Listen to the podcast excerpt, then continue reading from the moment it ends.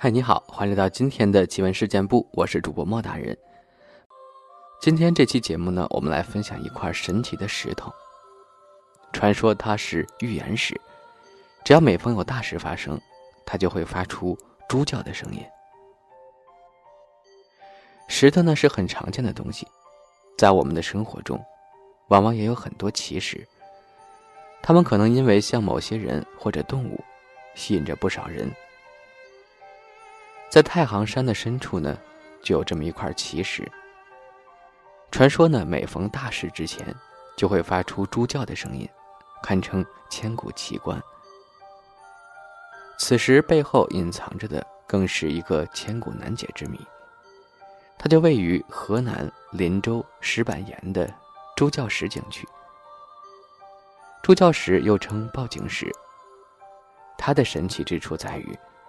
每当世间有大事情发生前，这块猪叫石就会发出猪一般的叫声，数百年来屡验不鲜。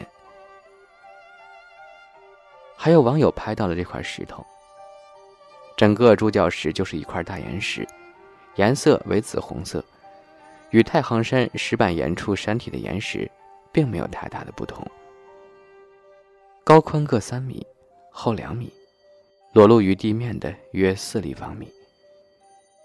可以清晰的看到，这块石头上有两只眼睛，其中一只还有眼珠，一只没有，犹如闭上一只眼的样子。配合岩石的纹理，犹如一只体积庞大的猪。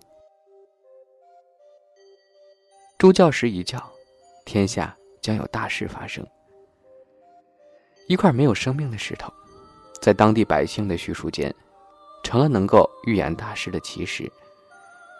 猪叫时一发出叫声，当地人就会好奇，不知道哪里又会发生怎样的大事。据传，七七卢沟桥事变，日本发动侵华战争之前，这个猪叫石连叫数月。一九四九年新中国成立前，猪叫时则发出欢快的叫声。一九七六年唐山大地震之前，猪叫时鸣叫了十几天。据当地百姓介绍，汶川地震、非典爆发、香港回归等重大事件发生前，猪叫时也都曾有预兆。与猪叫时朝夕相处七十余年的冯苏才老人介绍，猪叫时发出叫声，时间都是在傍晚到凌晨一两点钟之间。自从他爷爷记事时就这样了。在上世纪五十年代。有民兵朝正在发酵的猪叫石开枪，猪叫石果然消停了片刻，但过后依然鸣叫不止。猪叫石的神秘叫声近年来吸引很多游客和学者前来考察。当猪叫石发生时，有人试图用录音机录下这个声音，但是都没有成功。也就是说，猪叫石的叫声只能在现场听，却不能收录到录音设备里。助教时发出的叫声，据当地百姓说，只有两种：一种节奏欢快，一种低沉。不好的事情发生时，往往有悲鸣之声。像是一九四九年新中国成立时，助教时发出的叫声就很悦耳。助教石是林州太行大峡谷三大奇观之一。最初他是怎么被发现的呢？是关于猪教石的来历，有一个很有趣的故事。相传在很早很早以前，这里住着一个单身老汉，为了排解寂寞，老汉养了一头猪与他相依为伴。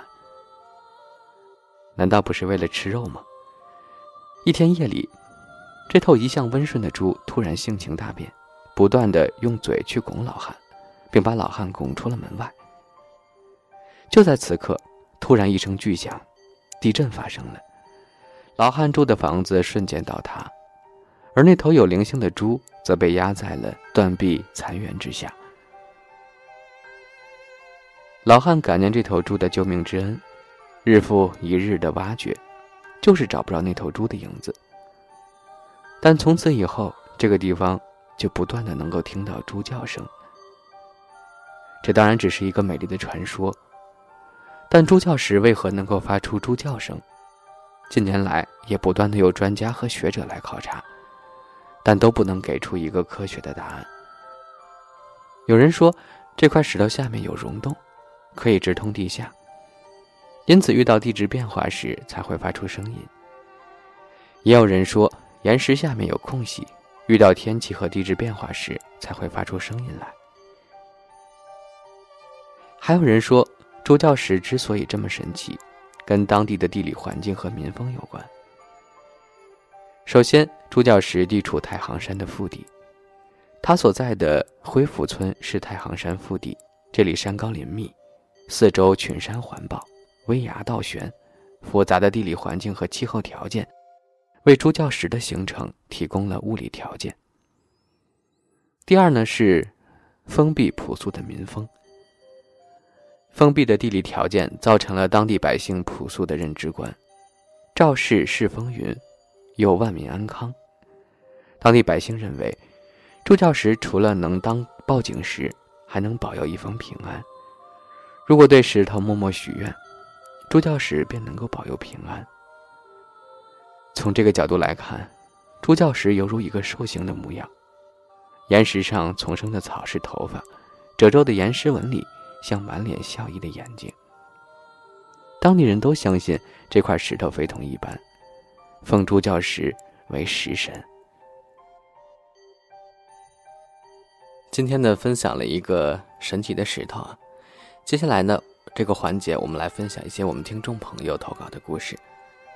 阿义的小姑娘，她说：“莫大人你好，我现在是高中生了，听你们的节目六年，真的好爱。”我也想投个稿。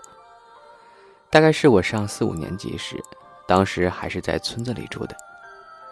村子的中心呢，有一个很大的广场。这里要说一下，我们那个广场的分布，总的分成两个区域，一大半是平时广场舞的空地，一小半是健身器材区。健身器材的旁边就是一条路，有路灯，但是特别特别的昏暗。空地上有一个大灯，但是在健身区的光就很微弱了。有一天晚上，广场上有演出，是在空地那边，全都是戏曲。我和我的闺蜜实在是没多大兴趣，于是两个人就去了健身区，想着聊聊天什么的。当时这片区域一个人都没有，因为都去看演出了，只有我们两个，在一个可以爬的单杠旁边说话。而我俩旁边不到三米远就是一个漫步机。接下来恐怖的事儿发生了，我正对着漫步机，我的闺蜜背对着。突然，那个漫步机开始摆了，一开始幅度很小，然后又逐渐开始变大，而且还是两个板同时荡，就真的像是有人在上面走路一样，一前一后的动。漫步机是两组并排的，绝对不可能是风吹的，因为我们看到只有一组在动，而且当时我没有感觉到一丝丝的风。那可是个盛夏的夜晚呀。当我看到它的时候，心态都崩了。没有人，可漫步机自己却在动。我脑子一抽，一直盯着看，还让我闺蜜看，她转头就直接愣在那儿了。你能想象到那种场景吗？再配上远处传来的戏曲声，我当时都忘了要跑了，还是我闺蜜一把拉着我跑到人多的地方的。这个事情真的是不知道该怎么解释。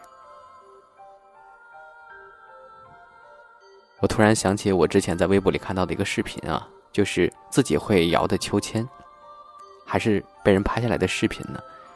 秋千上没有人，但是就好像有人在那儿摇似的。是球儿呀，他说呢，从没有更名的灵异事件部听到现在，一期没有落过。做这个节目需要很大的勇气，谢谢你们，也希望莫大人和沉默能够一直坚持下去。我想来说一件前段时间从我一个台湾朋友那儿听到的故事。很多年前的时候。他还在台中一座山上当兵。有天晚上，他正在寝室那栋楼里值班，正好是在一间厕所旁的位置，每隔两到三个小时就会换一次岗。厕所并不是那种普通的小厕所，是和许多淋浴在一起的那种大间儿。在我朋友去换班的时候，前一班的人和他说，之前有人进了厕所还没出来，因为他们需要确保没有人躲在厕所里抽烟，或者外面的人跑进来等等。然后我朋友站了半个小时，发现一直没有人出来，进去喊了一声，也没有人回应。于是他就去叫了班长。班长先去点了名，发现所有人都在，问了上一班的人，说是从哪个寝室出来的人，说就从厕所旁边那间，也就是我朋友的寝室。于是就去厕所开始一间间的推门查。那个厕所的隔间很多。每一个都查了，但都是空的。这时候大家也留意到，有一个淋浴的莲蓬头，竟然在滴着水。滴水声在空荡的厕所里显得格外清晰。可是我朋友刚才站岗，照理早就听到了。拧紧了龙头之后，当下班长说：“第二天早上再说吧，这件事就暂时告一段落了。”等到下一班人来和我朋友换班时，我朋友什么都没说。第二天早上，班长问起，下一班的人竟然说半小时左右，有个人从厕所里出来了，而且就是回的旁边的寝室，穿着正常的部队服装。但下一班的人对有人进去过这件事一无所知。所以说，这个神秘的人到底是谁呢？真的是百思不得其解。追尾的猫咪。他说：“莫大人，我看灵异事件簿好久了，也经常到学校里去说灵异事件簿里的故事。现在呢，我来投稿一个我的经历。这是一个来自莫大人公众号的网友。他说：我记得在我上小学四年级时，我星期六、星期天就会回姥姥家，所以我的表姐经常来找我玩。就在一个星期六的晚上，我吃完晚饭。”被姐姐叫出去和她的同学玩。我们边走边讲鬼故事，因为一开始有男同学陪着，所以还是比较有安全感的。可是后来，他回家了，怪事也就发生了。我们不想再玩了，所以就想抄近路走，因为抄近路的话，只能穿过一个小巷子，才能到我们住的楼。走着走着，我发现。有个老太太坐在地上抽烟，看起来八十多岁吧。我心想，怎么那么大年纪还抽烟呀？何况还是女人。我对姐姐和她的同学说：“咱们快点走吧，我不喜欢这地方。”可能姐姐是习惯了我的撒娇，所以也没有问原因。我们走出小巷子，站在我家楼下，我就说：“姐，你们刚才看没看到一个老太太在抽烟呀？”他们都说没有。我说不可能啊，她刚刚还看我们呢。我说道。姐姐说：“你赶快回家吧，别乱想了，好不好？”后来我就回家了。可第二天晚上，在我昨天出去玩的时间，我突然无缘无故的发起高烧来，上医院打了降温针还是不管用。这个时候，我姥姥来了。说这孩子眼睛吊吊着，一定是吓着了。天一亮就被带到一个老爷爷的家里，因为是经常来，所以流程都快背过了。可是这次在普通的流程上，又给我换了一种。那个爷爷说，这回这孩子吓得不轻，可能是被不干净的东西盯上了。我叫了一下，只能暂时管用。你回去摘两个石榴树的树枝儿。一个插在床头，一个放在床垫子下面。就这样，姥姥照做了，不到一周我就好了。这件事发生了有两年了，我当时问姥姥：“那个老奶奶是谁呢？”可姥姥的回答让我到现在都记得清楚。那儿哪有什么人住呀？在两年前的那天，发生了一场大火，当时，一个老太太被烧死了。